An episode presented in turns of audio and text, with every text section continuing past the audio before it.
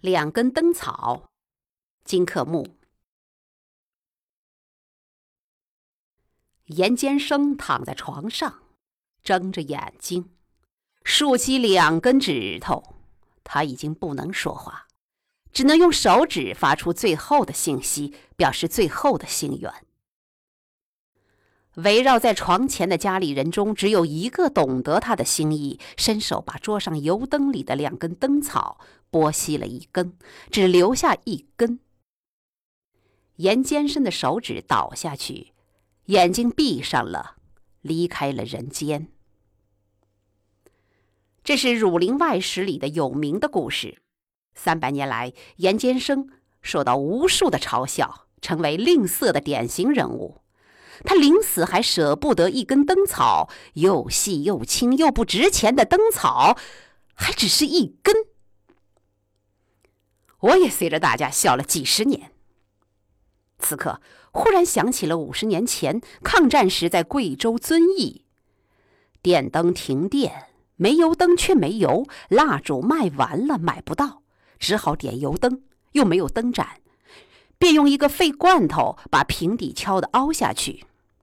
食用油宝贵，只能买点桐油倒在凹处，加上灯草点起来，这样就回到了二十世纪初年的乡间。那时我是孩子，在豆油灯下听大嫂低声唱弹词；这时我是大人，在自制的桐油灯下看水晶柱。一根灯草可将室内照明，两根灯草、三根灯草照着看书。也是勉强。我还曾经过一段什么灯也没有的日子，不是关监狱，只是战时乡下晚间无灯，独居斗室，无人谈话，入睡前只有用背书和冥想度过时光。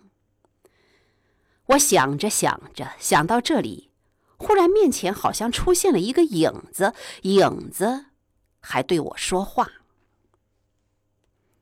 你们都笑我临去世还舍不得一根灯草，我含冤三百年，心里不明白。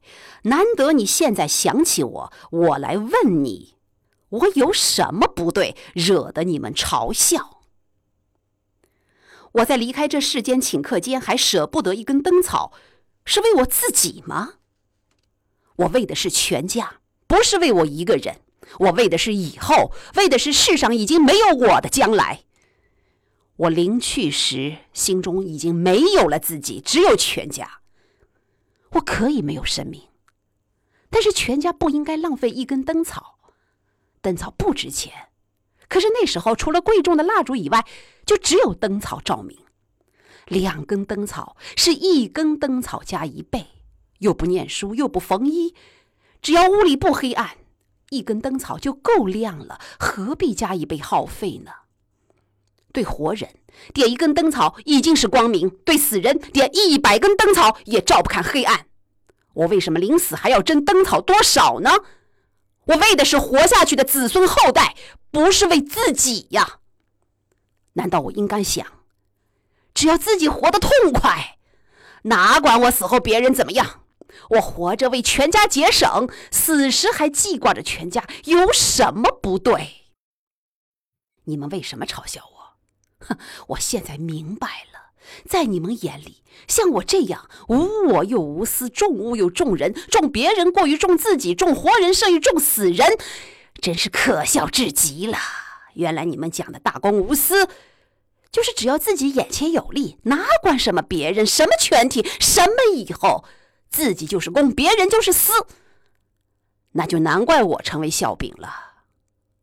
我连一根灯草都要节约，为全家，为以后，而不为自己眼前，那还不是头号傻瓜吗？我现在明白了，你们说的公和私，同我知道的不一样。你说我对不对？倒要请教。这番话从对面送过来，声音忽轻忽重，忽大忽小，人影忽明忽暗，忽现忽灭。话完了，人影不见了，我也不知道自己是睡是醒。我们嘲笑严监生，是笑对了，还是笑错了？我们该不该在临离开世界时，还要关心家中多废了一根灯芯草呢？人为了什么要活着？活一辈子，为什么？